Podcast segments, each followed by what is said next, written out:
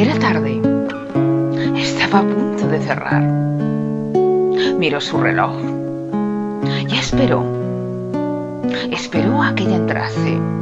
De repente se abrió la puerta y apareció ella, aquella hermosa mujer, pero triste, extrañamente triste. Se acercó a la barra y él le preguntó, ¿qué vas a tomar?